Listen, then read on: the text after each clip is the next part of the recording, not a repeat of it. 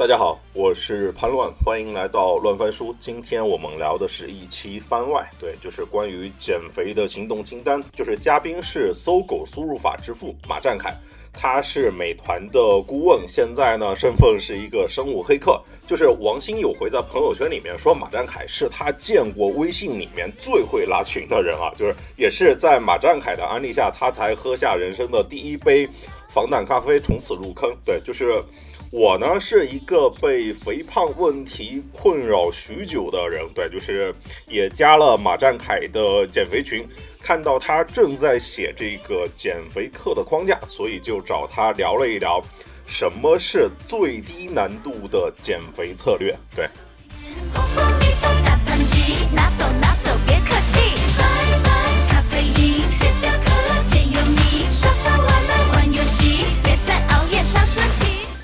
OK，OK，开始啊！开始，我讲一下我的那个减肥经历啊。啊，我是二零零四年大学毕业之后，其实就胖了十二年，然后这十二年里呢，从毕业开始就微胖了，一直到二零一六年的时候，我一百六十二斤啊，就是已经很胖了。然后其实想过很多次减肥，但是呢。就是三天打鱼两天晒网的那种，就是然后一直没有进入到一种就是那种真正的减肥节奏里，一一一个状态里，然后所以很多次就是可能有个念头，然后就是实行个几天，然后就放弃了。然后呢，一直到二零一六年的春天，我当时其实，呃，这时候就是胖已经成为就成为一种习惯了，就有点像是《肖申克的救赎》里，对吧？那种就是。你已经接受了这种现实，然后就觉得我应该永远胖下去，对吧？然后呢，然后我其实当时就已经开始学习了，我还是有基本的这个读书去解决问题的这么一种习惯。然后很快，我发现了这个问题不是我所想的那个样儿。什么问题呢？例如，我看了一本书叫《谷物大脑》，看书的之前呢，是你看这个书皮儿，它就是一个大脑，对吧？然后一个一个大脑的封面。这个大脑的封面，然后我看到了书名，我本能的会觉得啊，谷物大脑就是说你没有吃五谷杂粮，所以你的大脑状态不好。但是呢，你一旦看了几页，你会发现整本书都在批判谷物的危害，就是光光打脸，你知道吗？就是光光打脸，就是，然后然后就说什么，就是谷物居然是有害的。而什么是有益的呢？就是说我避避之不谈，就不敢吃的那个羊肉串儿的那个肥肉，肉夹馍上的肥肉，那个肉是有益的。这个东西就是你就是一个一百八十度的一个一个一个大转弯。然后看完之后呢，《谷物大脑》这本书其实是无麸质饮食的这么一本书，就是对于无麸质饮食者来说，其实是没有任何问题的。对于普通人来说呢，其实。不吃麸质有点，其实没有必要啊。嗯，你你，其实麸质还是可以吃的，但是它核心讲清楚了一个问题，就是糖和淀粉，就是米面糖这些东西对人的真正的危害是非常非常大的。嗯，就是现在这个这个不能说它是这个唯一的原因，但是肯定是三大原因之一，就是现代的这个这个糖类。啊，淀粉啊，精致碳水，尤其是精致碳水啊。然后呢，看完这个书之后，然后呢，我就不断的分享朋友圈呢，朋友呢又不断的就说，哎，你应该看看这本书，例如《我们为什么会发胖》啊这样的一些书，还有那个像轻断食啊，我在豆瓣上就我就很快的就搜索了所有的这个减肥的这些书。然后呢，嗯，就常普通人来说呢，就是。啊，他看到一个推荐就会会本能的拒绝，对吧？但是对我来说，我我会本能的就会在三十秒内全买，把这些这些书全买过来。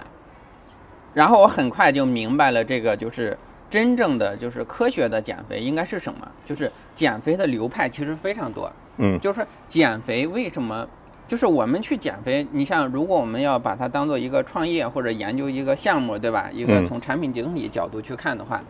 其实就是普通人为什么失败这么多，是因为他完全就是没有找到这个问题的根源是什么，也没有就是以一个很高的方法论，就只是本能的尝试。例如，我要少吃点儿，对啊，我不能吃肥肉，对吧？我不能运动，得多运动。什么叫不能运动啊？不是，对，就是少吃多动的，这是传统的减肥方法论。对，但是但是为什么它是错的？嗯，就是因为你身上的每一斤肥肉都证明了你的想法是错的。如果你想的是对的，为什么你不瘦？为什么你现在不是瘦的？就是这是一个，这是一个很简单的逻辑，但是所有的胖子都不会明白，是因为你的大脑错了，所以你你的脂肪、你全身的肥肥肉都在这儿堆着，就会证明你的想法其实是错的。我过去这一个多月，就是平均下来一天半就上一节那种私教课啊然后我也控制饮食了，结果我没瘦。啊，这个不只是一个人跟我嗯反馈过，我至少五六个朋友跟我说过，他说我练了半年健身房了，体重一斤没减，对对，而且我是一个这么大的体重基对，数，精神嗯状态是很好，嗯但是一斤没减。对，这个这个其实这个运动减肥是一个大坑啊，实际实际上是一个大坑。我跟你说，为什么运动减肥是个大坑？嗯，你就想想，我们人胖为什么胖，就是因为胖，你胖起来什么是百分之百的原因？是不是吃？嗯对不对？一定是吃导致了胖，百分之百的原因，对不对？这从呃热热力学第二定律，从这个物理学定律，对吧？你从数学的基本原理去看这个身体的卡路里的输入和输出的时候，你的胖完全是因为输入增加起来的，对吧？当然，你运动量大，看体力劳动者他运动量大，他确实瘦得多，但是根本性的原因，百分之百的原因还是输入。对吧？还是你的这个吃的问题。但是你像你吃的问题导致的全部的问题，为什么你要想通过运动去解决呢？这个东西就肯定就是完全错的嘛，嗯对吧？好，那我们切入到这个问题的核心之上了啊。啊减肥这个事儿呢，那你想，你如果你的大脑、你的想法是对的，嗯，那为什么你的身上的肉还在？我也想知道啊。对啊，所以说那一定是大脑全错了。好，我说一下错在哪里。嗯传统的几点儿这个这个减肥的认知，例如啊，少吃多动，对吧？运动减肥，这个肉这个肥肉热量太高啊，不能吃啊，这个东西太油了，我不能吃。这些这个什么少吃多餐，还有少吃多餐的这个说法，就提高这个卡路里代谢，对吧？还有那个什么六小时进食法，啊，嗯好，我跟你说，这些六小时进食法是对的，但啊是普通人的这些这个这个通常的理念全错，啊全错，所以所以他一定是胖的。错在哪里？这个，例如运动减肥为什么是错的？首先，尤其对于大基数的这个这个减肥者来说，他胖他是很不愿意运动的。这个我们全身的脂肪不仅是一个能量的存储器官，它不只是存能量，它还是个内分泌器官。他越胖越不愿意动。你看一下国外的那个或者这个纪录片，三百斤、四百斤，整天就在床上，他是无法运动的。不仅是他体重重不法无法运动，他从激素来讲，他就是不想运动，所以越胖越不想动。首先不想动，第二呢，你像一个人的一个典型的胖子，真的就是三十斤、四十斤、五十斤的胖啊，尤其是超过二百斤的这个男生，对吧？嗯说的就是我。二百斤。哎，我跟你说，这二百斤就是不管你这是是是一米七五还是一米八，嗯二百斤其实都是一个让人绝望的数字，嗯对吧？因为对这个人的心理就是这样，就是胖的时候也是，就是他胖了五斤，从一百七胖到了一百七十五、一百七十八都没感觉，但是到了幺八零的时候，这个门槛儿的时候就会就是显著的这个不一样。包括我们减下来的时候也是，就是我减了五斤都没感觉，但是我我跨越了幺四零，啊，突破了幺三五或突破了幺三零的时候，这个门槛儿的时候啊，非常的非常的开心啊，反正这个人的心理都是这样，就是好。然后呢，那运动呢？你想想，运动的为主要作用是什么？你运动完之后就想吃的更多，嗯对不对？那你像你少吃多动，当然就是只有极少的那个运动博主通过那种就是很很很高明的计划，他才能做到少吃多动。你就想想，我今天假设平常不运动，我就吃这么多，我今天要去跑个五千米，我要去什么这个健身房挥汗如雨一个小时，你还可能小吃好吃吗？从心理状态上你都做不到。那你运动完之后，你当天这个晚饭你还吃不吃？你能做到不吃吗？我是做到过很多时候不吃的，但实际上我跟你说，非常非常的困难，就是少吃多动，就是个病句儿，你怎么可能做到呢？嗯运所以运动的主要作用就是让你吃的更多，变得更壮。嗯讲七分吃三分练，它就是错的。为什么呢？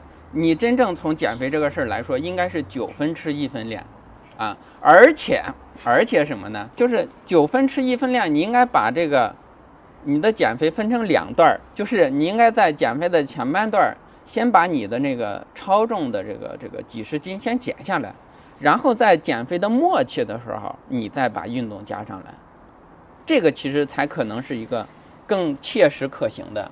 你就想想，一个典型的，你像我，我是减了四十三斤，四十斤是一个什么概念？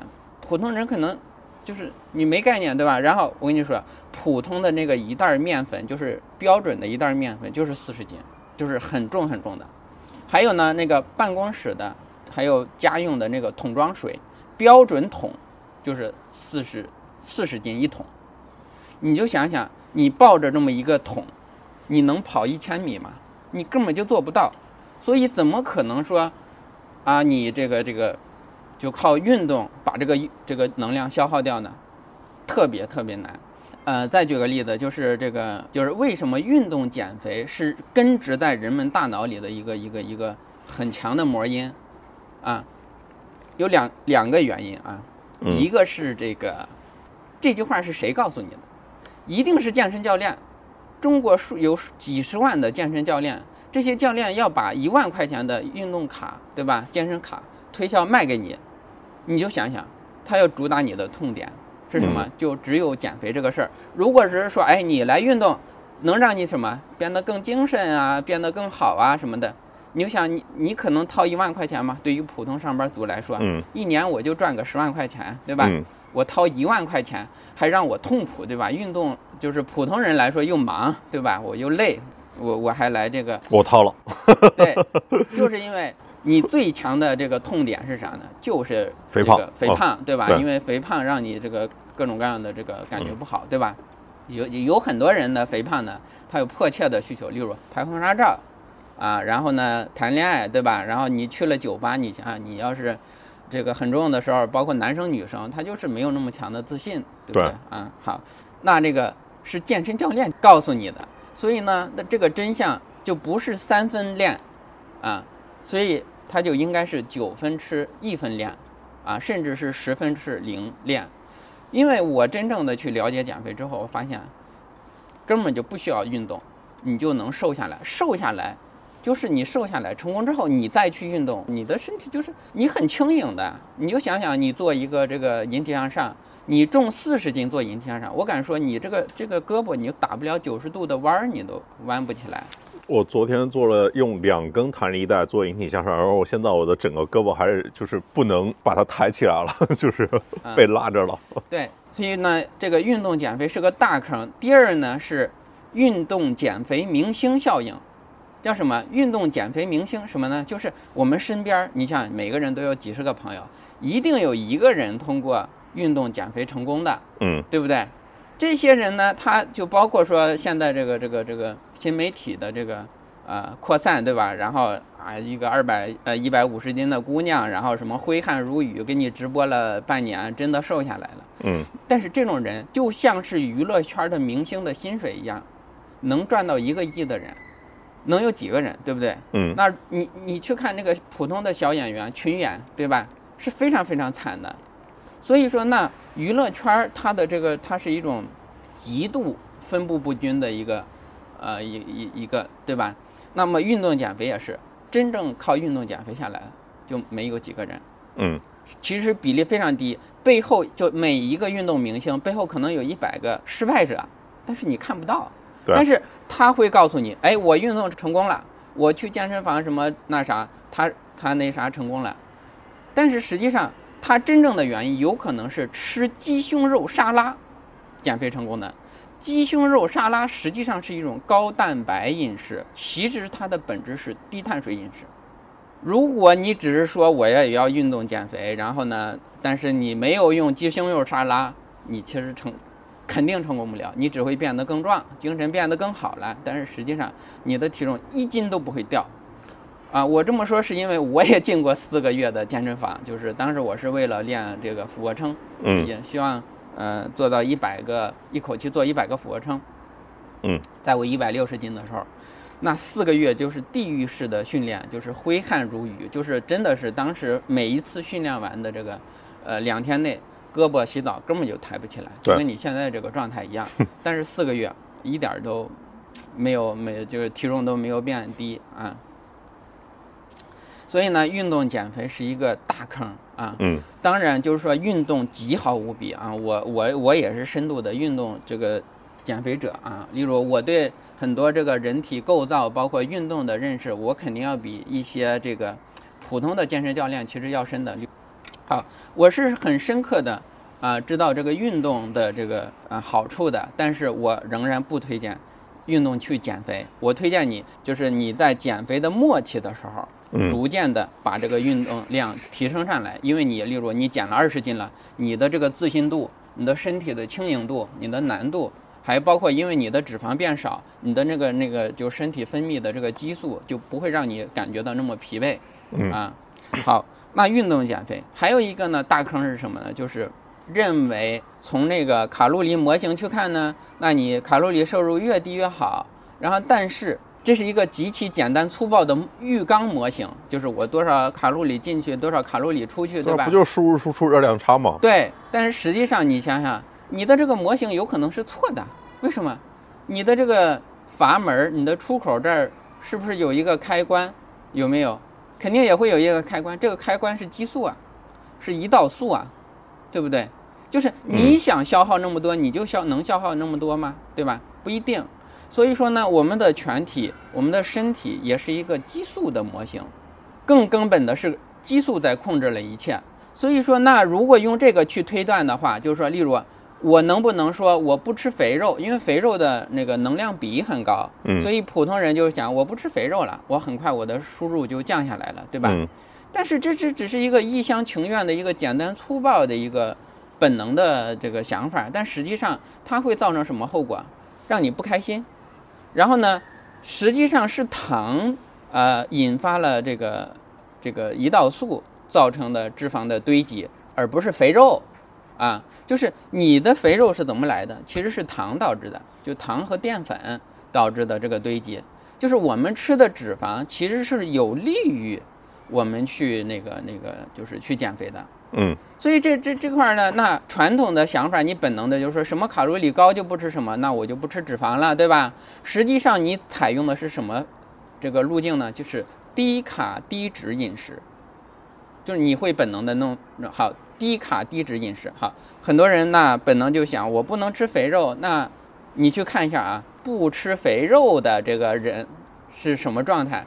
适用性二百斤，胖和尚瘦道士是吧？胖子基本上就是十个里有七八个都胖，或者说一多半都胖，他们是吃素的，嗯他们是极致的素食。包括你去看那个乔布斯，嗯，年轻的时候也是个很胖子，啊。乔布斯是极致的这个素食主义，他从大一开始素食的。嗯然后虽然那个他也吃鱼，他是叫鱼素，嗯但是鱼也他也肯定也不是天天吃，对吧？他主要嗯还是吃素的。那么低脂低卡饮食就会引发什么问题啊？首先，你这个就是让你不开心；第二呢，你会反弹，就是你终究会有一天就回归原来的那么一个状态啊。在原来的那个状态里，就是你原来胖的那个原因，你一定会复胖啊。嗯低卡低脂饮食就是它是反人性的，因为你你这个就是没有肉吃，你就想想对吧？而实际上减肥成功最主要的流派就是阿特金斯减肥法和生酮减肥法，还有什么低碳优食减肥，这些东西几乎都是以吃肉为主的。为什么这些的这个这个成功率更好，它的速率更高？就是这个是有无数科学论文证明的，就是。同样的两组吃六个月，低脂派就是没有低碳派这个减肥快嗯啊，而且包括很多的这个这个激素水平，包括这个胰岛素啊什么的，其实是更好的，就是低碳派，就是不吃糖的这个派，嗯就是能完全一样的卡路里。那这个最主要的这个认知就是我不能吃肉，这就是错的。我后来我就是减肥的这个开始，这个先是靠低脂低卡饮食，呃开始限制了呃一两个月的时候，我就开始很快的切入到了这个就是那个断糖低碳啊生这个这个高脂饮食、高脂高蛋白上，嗯，我就开始疯开始吃肉。好，它的好处是什么？就是实际上它们从数学意义上来说都是能量限制，但是为什么低碳排它能限制的更好？是因为是因为它它让你开心，就是它就是你像传统的这个减肥方法论，包括你你包括这个市面上的这个减肥博主，几乎都不会讲一个词儿，就是多巴胺，嗯，对吧？你就想想你的模型里没有多巴胺，那你像那实际上为什么吃肉能让你减肥呢？是因为吃肉让你开心，对吧？哦，啊，你就想想，我举个例子，就为什么吃肉肉能让你坚持下来，低卡低脂饮食？你像我过去可能尝试过十几次的啊小尝试，实际上都是低低脂低卡饮食。我本能的你就会想到，我先不吃肥肉，对不对？实际那低碳饮食就能成功，就是因为能吃肉哈。好几个很多证据啊，例如你去吃自助餐的时候，你拿起盘子来，你本能的我先去拿肉，对对吧？拿鱼拿肉啊，我先去抢亏了嘛？对啊，要不就是亏了。你就想想，你的本能就告诉你了，对吧？这个东西它是好东西，对啊。你最后吃的是什么？再拿点水果、甜点或者蔬菜沙拉。我想健康，我再吃点沙拉，对吧？最后嗯放点甜点。所以说，虽然人们愿意吃糖，吃糖也是一种很这个本能，但实际上它和吃肉的本能来比是没有吃肉强的。还有像那个啊，什么这个电影里的这个台词儿，什么跟跟着大哥走有肉吃，对吧？跟着嗯老大走有肉吃，这些都说明了吃肉是非常非常重要的啊。那实际上这块儿也有无数的书和论文儿，例如叫“胖者生存”啊，有的论文题目就叫“胖者生存”啊，就是说在这个进化里是这个就是肥胖的人才会生存下来。你想想是不是？对吧？你像呃，像汶川大地震的时候，那个朱坚强，对吧？嗯三百斤的朱坚强就能够存活三十六天，被废墟压入三十六天，能够不死，靠的就是这个他身体的这个几百斤的肥肉。他三十六天之后呢，三百斤的体重，就是瘦到了一百斤，但他还活得好好的，没什么大碍啊。所以只要你有脂肪，你就能躲过啊十几天的这个饥饿期。那些瘦子呢，他就 他就躲不过去。形成那些更快一点，对撑不住啊。呃，所以我们生存下来的人都是有很强的肥胖基因。所以你看，肥胖是一个全球性问题，全球三分之一啊，三分之一是胖子啊，这个是不仅是中国、美国，全世界都是这样的啊。嗯然后包括这个呃爱爱斯基摩人，就是他们一旦被现代文明，一件也例如一些完原始部落，它成为旅旅游景点之后，很快他们就会变胖。他们原来原始社会、原始部落，他们就吃肉嘛，都不会胖，啊。但是，一旦开始被现代的这个文明所这个普及啊，大量的糖类啊、淀粉、披萨这些东西进来之后，就很快就会变胖啊。所以呢，我们为什么胖？是因为胖是一种生存优势，是因为这个就是我们的脂肪堆积的程序就根植在我们大脑里了。嗯，你就想想，你可能战胜自己吗？不可能，对不对？你能把揪着自己的头发啊，我这个揪着自己的头发，我我我我嗯离开地球嘛？对吧？不行，你只能依靠外力。所以说呢，那这个这个这个，我们怎么才能战胜自己呢？就是说，你首先从认知上发生改变，就是说，那这个，例如你要知道你的想法错了，所以你的脂肪证明了你的想法错了。那真正的就是能够啊、这个例如像像我这样的，对吧？我这样的生物黑客，我看了有超过几十本书的，我帮助五十个人朋这个朋友减肥成功，包括这个我自己五年没有反弹，就是五年我天天吃肉，还是非常的开心。我我一定可以成功一辈子啊！就是我一定一生不不再反弹，对吧？那找到科学的方法论，从外力靠一个认知的外力改变我们的大脑，然后才可能这个成功啊。所以说，那减肥这个事儿，哎，现在对我来说就非常非常的简单，因为我对说说一下，再接着说我减肥后来，嗯后来我看了几本书，真正的知道了低碳饮食，知道了糖的危害，我很快就决定我终生不再喝糖水。我就开始断绝了一切。就是我一我看了那个《我们为什么会发胖》这本书之后，两天我就下定决心，我至死不再喝可乐，至死不再喝果汁儿。就果汁儿对我来说也是有害的。然后呢，我就开始疯狂的吃肉，尤其是各种各样的五花肉、猪蹄儿、肥肠这些东西，我都可以吃了。哇，你你都不知道我那时候有多么开心！原来减肥可以吃肉啊！我如果知道减肥可以吃肉，我早就开始减了嘛。你想的说，我我减肥我就啊什么都不能吃了，这个肥肠也不能吃了，什么羊肉串也不能吃了，对吧？肥牛也不能吃了。那我肯定就不想减嘛，我就不断的拖，不断的什么尝试几天就放弃嘛。然后呢，很快我的体重就从一百六到了一百五，到了一百四，哎，完全我就已经胜利了。我发了个圈儿，然后很多人祝贺对吧？点赞又有几百个赞。然后呢，我又不断的去看这个更多的书，同时我开始增加了像轻断食的方法，例如我减少一餐，啊，例如我限制进食的窗口期，时间窗口期。例如，我开始洗冷水澡啊，当然这个东西是因为我我我看了很多各种各样的东西，冷水澡是可以增加身体的褐色脂肪，褐色脂肪它提供的瘦素更多，对吧？呃，前面说了，就是脂肪不只是一个存储能量的器官，它还是一个内分泌器官。呃，当然，这个这个冷呃，我有一年就只洗冷水澡，就不洗热水澡。有一年的冬天啊，真的是太冷了。北京的冷水澡那就是就只能洗冷几几分钟，特别特别就是渗入骨髓的 那种那种冷，真的是渗入骨髓。然后好，然后我的体重呢就到了一百三，就是我只要用这些方法，就这些聊一聊这些方法到底有什么用。冷水澡这个事情啊，就是大部分人那个真的没办法参与进来。讲讲那个轻断食和那个六小时进食法，这个东西的科学依据在哪边？好，哎，行，这个我我把我的经历结个尾，就讲咱们这个核心主题，就是那，然后我就到了一百二十五。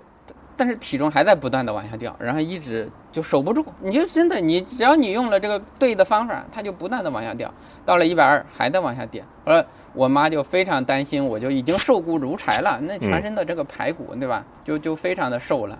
然后就，呃，我妈就开始担心我过瘦，然后我就想，哎，就到此为止吧。就是我的人生的最低点就从一百六十二跌到了一百一十九啊。然后我就开始，哎，到了一，后来就长期维持在一百二十多斤，一百三十斤左右。啊，就五年没有反弹，都在正常的 BMI 这个范围内，就五年过去了啊。嗯，好，这是我的这个减肥的经历啊。嗯，然后就说一下那个主要的这个框架的原理啊。这个原理其实就是说，呃，胰岛素是这个一切问题的核心，就是脂肪的堆积就是因为胰岛素，就是我们的这个身体也有存储能量的这个机制，对吧？但是血管里只能存五克糖。就是，那你这么多糖怎么办呢？它就赶紧运到了这个这个肝脏里，然后肝脏里会合成糖原，然后再多怎么办？就存到脂肪里了。这个的存储主要就是靠的胰岛素。所以说呢，我们身体的脂肪当然也可以来自于肥肉，但是更主要的就是我们现在现代人的胖主要来自于糖。其实你可以这么认认为啊。然后呢？但是你要是它堆成脂脂肪之后，它再去消耗就非常非常困难了啊。然后所以那这个问题的第一件事就是一定是断糖的，就一定是你不要吃糖，因为糖引起这个胰岛素的飙升过山车。所以我们尽可能是让吃那个升糖指数低的东西。所以你像首先的这个糖类，就是糖水、什么咖啡、糖的含糖的这个奶茶、可乐，包括果汁儿，都是非常。不利于减肥的，嗯，你都不用去算卡路里，这个这个对不对？啊，就从这个升糖指数去看，你就不能喝。第一件事儿，第二件事儿呢，就是这个呃，降低碳水的比例。当然，咱们现在走的说的是低碳饮食，就是低碳这一派别。但是低脂饮食也可以，但是呢，那个咱们前面说了，就是它是让人不快乐、不开心的，那个失败率，我认为是非常高的。啊，低碳饮食的这个成功率要好很多，包括我自己的和几十个朋友的这个亲身经历，它的就是执行率是很高的啊。啊，然后呢，第二点就是降低碳水，就是什么叫做碳水？哎呀，我我做了这么多科普，你知道吗？就是我跟人们说少吃碳水，他转身就去吃包子，哇，把我气得吐血，你知道吗？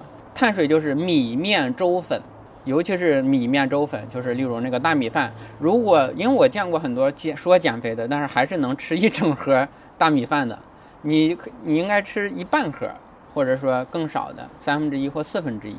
你应该把每天的这个碳水缩减到三分之一或者不吃。就原本你三顿碳水，你只吃一餐的，这一餐你也可以吃饱。如果你能不吃更好啊。然后再一个呢，就是第三件事儿就是吃肉吃饱。也不是说你吃三顿肉，实际上你要是吃肉的话，你一天只吃一餐就够了，就是营养都是够的。然后吃肉，尤其是这个肥肉，就是为什么这个呃，就是低碳饮食很被误解，就是很很多人说我是尝试了生酮饮食，我尝试了低碳饮食，但是我失败了，就是因为很多人没有真正的用低碳饮食。为啥呢？我我问过一个人，就是说他我说你是他说他用的生酮饮食，我说那你吃五花肉吗？他说不吃。那么生酮饮食最主要的就是百分之七十的高脂肪的比例。我们即使普通人，就是你不走生酮饮食，你是用这个相对脂肪低一点的低碳饮食，但是问题是你没有主动的吃脂肪。那么你实际上你要是靠吃肉，但是不吃脂肪又低碳水的话，你用的是高蛋白饮食法。高蛋白饮食法其实是也能成，但是它会让人非常难受。就是人类是吃脂肪是百万年的都在吃脂肪啊。如果你只吃这个高蛋白是很难受的，而且效果也不好。例如像例假的停止啊这种问题都会有啊。所以要主动的吃动物脂肪，而且脂肪呢也分两种，一种叫好脂肪，一种坏脂肪。好脂肪其实是动物脂肪。啊，不用管什么饱和脂肪的比例，就是你只要凭你的感觉去吃，你是吃不到那种就是那种一 那种那种什么营养学上规定的上限的，你就凭感觉去吃。然后植物油，一般来说，植物油里当然有好油，椰子油和橄榄油是可以吃的。但是呢，我们平常人说的植物油是种子植物油。对。嗯，尤其如果你吃的便宜的外卖和便宜的一些这个油。都是精炼植物油，它会格外的让你这个身体发炎和格外的让你这个这个有有很多那种什么氧化问题啊，还有各种各样的问题。就种子植物油，例如大豆油、玉米油、什么花生油、花生油，对这个东西其实生物黑客基本都不吃。嗯，这是前面的这个是饮食。那么。呃，再一个，第四个其实是就是要要综合运用，因为我们要减肥，我们要选取这个呃工具，对吧？其实我们这个东西不是永久性的，我们减下来之后，我们就可以回归一个正常的饮食。你就是把你的减肥的饮食和你过去的饮食做一个综合，做一个符合你的个性化的一个调配就够了，然后你就可以保证不复胖。那第四点，第四个工具就是。轻断食，轻断食有很多种流派，它的基本原理是什么？就是说，我们吃胖肯定是不利于我们健康的。就是那呃，在整个历史中，进化历史里上百万年，就是只有很少的时期可以说是这个就是风调雨顺可以吃饱的，对吧？普遍来说，应该都是一个半饥饿状态。那么这么多的卡路里对我们的人体细胞，就是它就一直没有饥饿状态。但是实际上，饥饿对我们人体有很大的好处，例如细胞自噬效应，这个是最广泛的。像2016年还是2017年的这个诺贝尔奖获得者，这个日本的这个，嗯，他得奖的这个，呃，日本的获呃日本的诺贝尔奖获得者，他研究的细胞自噬效应，这个其实是这个是非常能够增长，就是抗衰老的，延长寿命的，就是让你的全身各种指标都变好的。增强这个细胞自噬效应就是饥饿，啊，就是我们的全身的这个 DNA，我们全身的这个基因，可不只是 有吃饱的基因，还有那个让你抗饥饿的基因。这个基因，如果你天天吃的特别饱，它从来就没有被启动过，它就就是那你身体就很多东西就没有有益的东西就没有没有没有执行。那我举例子，就是它就像是一辆车，你每天加满油。每天就往前跑，它是没有机会去检修的。但是如果说哎没油了，咱们这今天不开了，不上路了，怎么办？那你就做保养，对不对？你的细胞不是每天都在轰轰轰的，我要分裂、生殖、增长，对吧？你拥有这个垃圾回收、废物回收，你会排出毒素啊，它会增强这些效应。那轻断食这个过程，尤其对于胖子来说，是非常有助于你减肥，而且可以提升你的精力的，而且它从科学上也是非常非常健康和有益的。怎么执行？很多种方法和流派了。呃，最典型的也是五加二的这个轻断食。五五加二，它其实是五杠二，我称之为叫做五加二轻断食，是每周里你选两天只吃很少的卡路里，例如选两天只吃一日一餐，五天吃饱，这五天你随便吃，甚至都可以吃很多碳水，但是这两天里你就只这个吃一餐。啊，它的官方定义是只有五百卡路里，五百大卡，但是我发现无法执行。我觉得你就一日一餐吧，这一餐你，呃，差不多的吃就行。啊，一餐你其实吃个七八百的卡路里也也大卡也还可以。所以呢，选两天吃一日一餐，这样的你的一定是呃，就是减少了很多卡路里的。好，你也可以一周一一天的这个轻断食。嗯，当然效果没有两天的好，这是第一种。还有一种呢，就是缩短进食窗口期啊，这个有有呃也有这么几种数字，就是例如在十就十六加八、十八加六、二十加四啊，还有二十二加二，这什么意思呢？就是说我把这一天里的进食时间压缩在八小时之内，十六小时的空腹，八小时的进食时间。或者我这个只压缩在这个，例如六个小时，或者四个小时，或者两个小时。为什么这样是可以减肥的？是因为我们体内的这个糖原消耗完之后，它才会更大量的去消耗脂肪。当你身体有糖原的话，你的这个这个这个脂肪的消耗是比较少的。那么十六小时就能让你的这个身体能够得到一个最大的一个休息，包括肠胃得到一个休息。所以呢，这个效果是你把你的进食窗口期缩短的越小越好，啊，尤其是这个这个我们全身为什么那个卡路里模型这个浴缸模型会有很大的问题，是因为我们的这个全身不仅有激素，还有肠道菌群，对吧？还有多巴胺，对吧？那晚上的时候，例如有一组科学实验，一组人同样的卡路里，一组人六点吃，一组人八点吃。六点吃饭的人就没有变胖，八点吃饭的人就胖了。所以你同样的卡路里，如果你天天吃夜宵，你也会胖。所以说，就是晚餐越早越好。就是如果你能六点吃，就不要八点吃。你如果能五点吃，或者四点吃更好。那这个的极端是什么？就是十二点我就吃了中午饭，我就不吃了，对吧？过午不食，对。这叫做呃一日一一餐，也可以叫过午不食。哦，如果你再不吃早饭的话，过午不食其实是非常科学健康的养生手段，而且它也是减肥的利器。你都想想，你都晚餐都不吃了，对吧？你的这个肯定是很好，但是这个你你怎么能够做到过午不食呢？我有一个朋友，就是上海疫情，就是封在家里面嘛，然后就是一天只吃一餐，然后体重蹭蹭蹭往下掉。我看他那个，因为他微信签名每天都有标嘛，我看他大概已经瘦了三十多斤，就 每天只吃一顿饭。嗯，那这这这个就是做的特别好的，就是趁着疫情减肥。嗯，但是过午不食或者这个这个二十加四或者十六十八加六的这种减肥法。他怎么能做到这一点？就很多人没有讲清楚，就是说，或者说普通人他为什么会失败，是因为你没有在中午吃肉。你就想想，如果你中午低卡、低脂饮食，你就很不开心。我中午就没吃肉，晚上又要不吃，我第二天中午又要没没的肉吃，我第二天又要晚饭不吃。你就想想，那就你就像你抓着自己的头发往上提，对吧？你终究会失败的，你终究你自己战胜不了自己，对吧？那你如果中午，你像今天我们中午吃了回锅肉，啊，这个牛杂，还有这个炒鸡蛋，还有这个泡菜，对吧？那我们就可以，哇，非常满足，晚上不吃也就行。然后呢，同时这个人的心里有一种啥呢？就是包括你劝人的时候，也是安慰人的时候，也是一个小技巧，就是你如果觉得我永远不能吃这个东西了。哇，他这个情绪一下就上来了。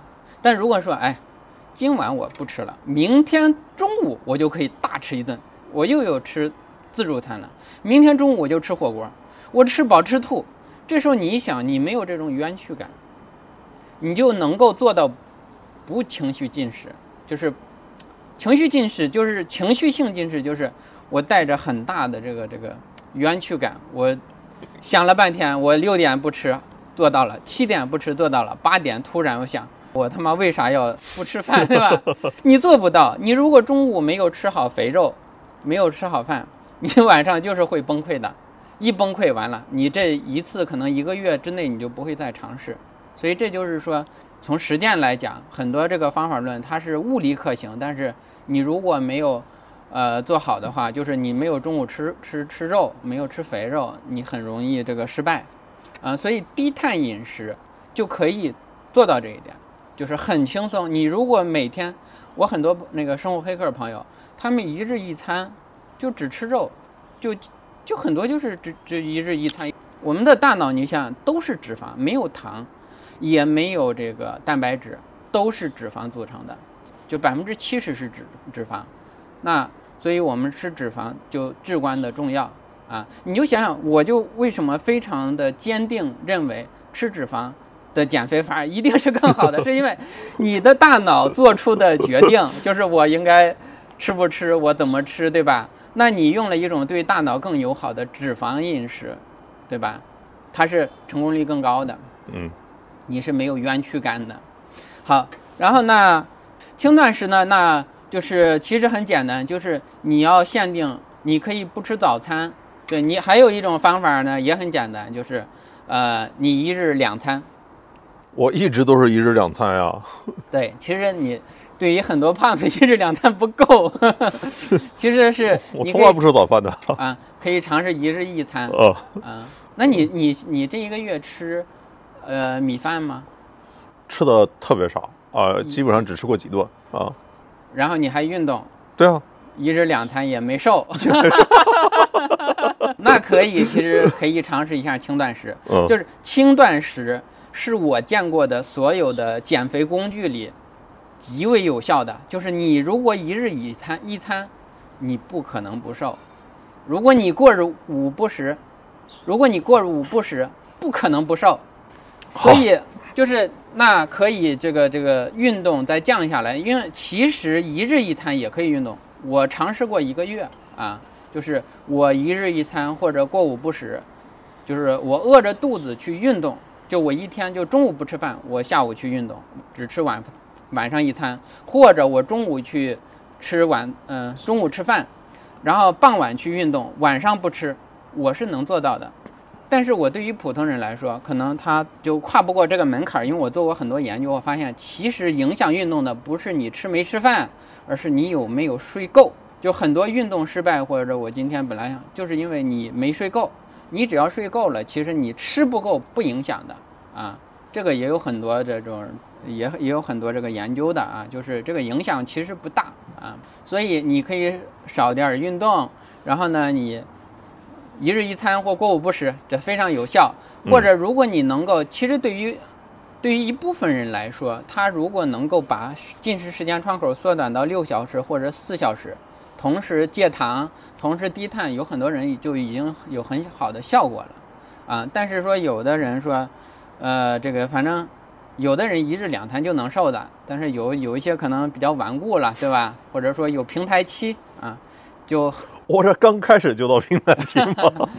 呃，其实呢，这个问题很复杂，就是呃，最开始的减肥，呃，都能一周减十斤。说实话，一周减十斤是什么意思？就是低碳饮食和生酮饮食，一开始就是不吃主食，然后呢吃肥肉，很快就能减十斤。这个减十斤其实有。有五斤可能是水，它是一种脱水的过程，就是前面的五到十斤都可能很快，但是接下来的两到四周都会有可能轻微的反弹呀，或者有有一个月的呃这个平台期，是因为这个身体呢，你从消耗糖的一个状态要切换到一个消耗脂肪的状态，它可能有一个月的一个适应期啊，所以。猛然的切换会让你感觉可能有点不舒服或者不适应，但其实那不是说这个方法论带来的问题，而是说它有一个切换状态的一个变化。所以呢，有如果你知道了这个原理，你又爱吃肉，你可以转换的非常猛，就是突然变到天天吃五花肉啊，吃这个猪蹄儿啊，这种直接不吃主食还过午不食，你也可以直接切过去。你也可以说，我先把碳水减到两餐，再花一周减到一餐，啊，然后呢，再尝试一些轻断食的方法啊。任何时候你有平台期，你都可以尝试轻断食，就是它极其有效啊，就一日一餐，它对于你的突破非常非常有效啊。好，然后呢，再一个，例如，呃，我不吃各种各样的这个乱七八糟的零食，例如含有精炼植物油的东西，啊，含有这个一些，嗯，你像我们今天吃饭送的那个小饼干，我就不会吃，因为它是典型的种子植物油加上淀粉的混合物。那是不是精加工的东西你都不吃？非常非常少，就是例如我也吃一些大米，但是吃的非常少。像我会吃一些薯类，基本上你就认为就是现代这个食品工业就是对人类的一个骗局是吗？倒不是骗局，就是是一个巨大的一个问题的根源。你就想想，那现在就是胖就有三分之一，就现代文明病，这叫做现代文明病嘛，对吧？或者叫又又又叫做富贵病。为什么？你有钱了，你就会吃这些东西。然后吃这些东西呢，你就会又变得胖和各种各样的三高或者各种各样的猝死的风险就是很高啊。这个这是不仅中国，在美国都是这样的，全世界都都都在发生，包括非洲，你去看非洲，他们也是，呃，现在很多这种这个这个各种各样的这个肥胖问题，非洲也很严重啊。所以呢，只能说我们去保持认知的先进性。然后不要去这个陷入到消费主义里，就是这问题是怎么 造成的？它其实是一个靠山吃山、靠水吃水的一个供给性的问题。你看全球的呃饮食流派，一共我自己总结来讲有一百五十种的。那我去看的话就很清晰，再去从上往下去看的话，例如最主要的饮食就是区域性饮食，就是地中海饮食、冲绳岛饮食、冲绳饮食，对吧？或者中国的这个八大菜系，川菜啊。呃，粤菜呀，或者西北菜，对吧？这叫地域性饮食。地域性饮食呢，地中海饮食也是，他们沿着海边啊，对吧？就吃大量的一些这个呃奶酪啊，然后一些这个鱼，大量的鱼类和新鲜水果，还有橄榄油，因为它那有橄榄油，对吧？那我们这个西北菜，那你就得吃很多的面食，对对吧？你靠山吃山嘛，对吧？所以它是个供给导致的，你有什么选择，你就延续了这个习惯。但是如果你有一个很强烈的目标的话，例如肥胖，例如长寿、抗衰老、低炎症，对吧？那你就要从科学这个角度去精心去啊做出一些改变。所以就是嗯，不能根据这个啊随着大六啊，随着这个商家怎么去说，你就要去听什么，那你一定会这这个这个就陷进入到一个陷阱里，可能一个消费主义的陷阱里。哎，有哪些算是一些基础的原则呢？譬如说糖不吃啊，糖、淀粉，还有一个就是精炼植物油或者和反式脂脂肪的问题。嗯啊啊，再一个就是这个各种各样的糖油混合物，例如油炸的啊啊，油炸物。但中国所有好吃东西不都是油炸碳水吗？对，哎，所以呢，其实好吃的有这么几种，一种呃是甜油。型的，例如糖油粑粑啊，我也很喜欢吃啊。我我这生物黑客，我也是一个月可能会吃上一两块的那种，就是糖油粑粑，对吧？就是又有脂肪又有糖。还有一种呢，其实是呃咸，嗯咸味儿的，一种是甜油味儿的，对吧？咸味儿的就是，就是说烤牛排加那个盐巴和黑胡椒这种组合，它很香，也很美味，对吧？或者防弹咖啡加盐也是。咸咸香味儿的，甜香味儿的就是糖油，啊，然后咸香味儿的就是这个这个，呃，呃加盐的这个肉，啊好，然后再一个就是糖油混合物，就是它不咸不甜，但是呢，它本身那个淀粉提供了这个，就是碳水和油的这个脂肪的混合物，这个东西还有油炸的这个问题，就油炸有很多抗呃致癌物嘛，对吧？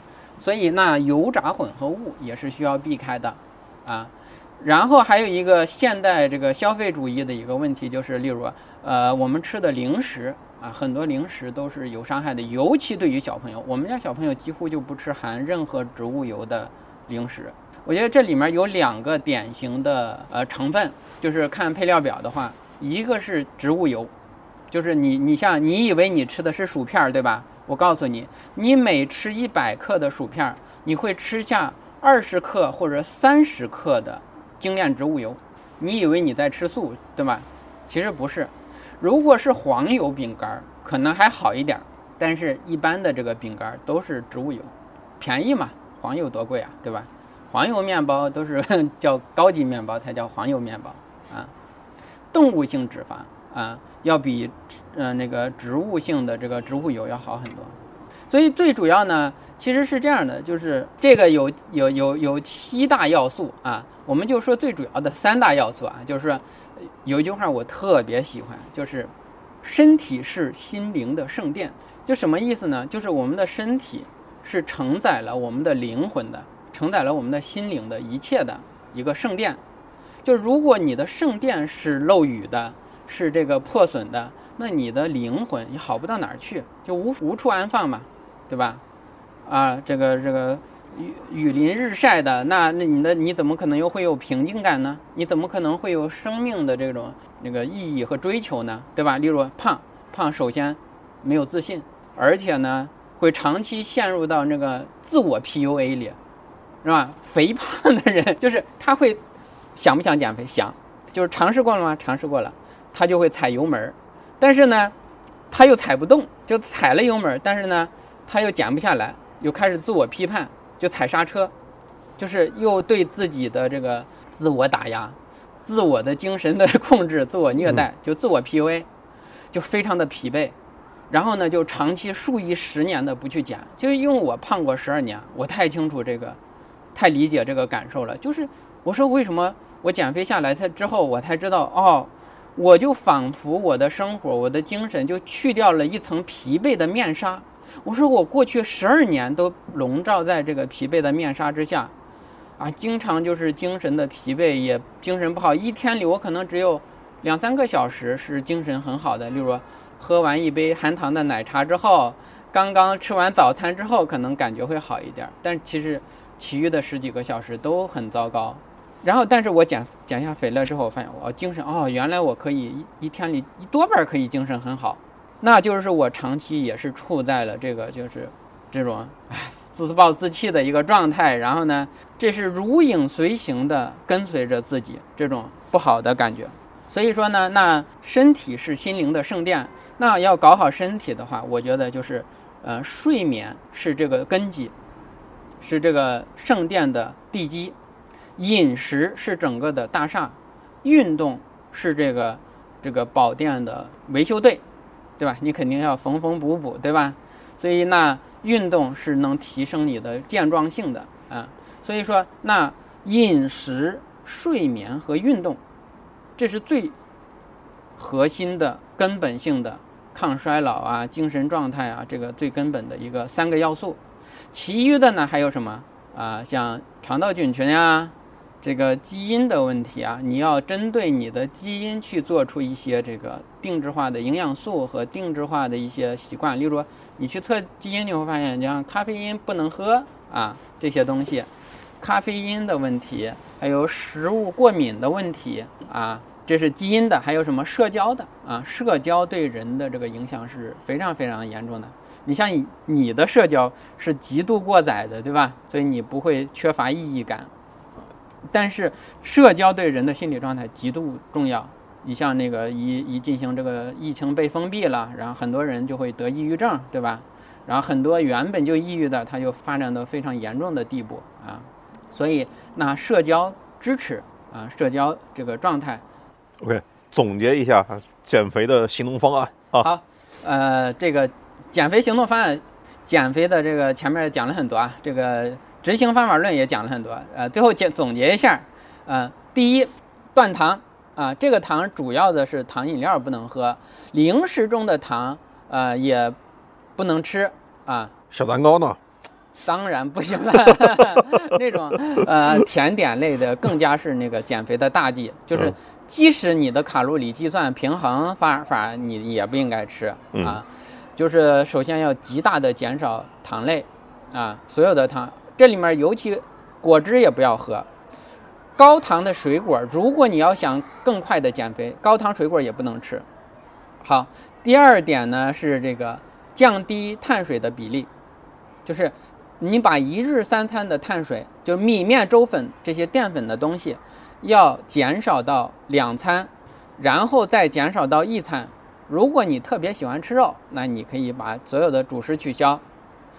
好，第二条最关键的其实是增加第三条的优质脂肪、动物脂肪的比例，一定要注意啊，不是植物油，尤其不是种子植物油。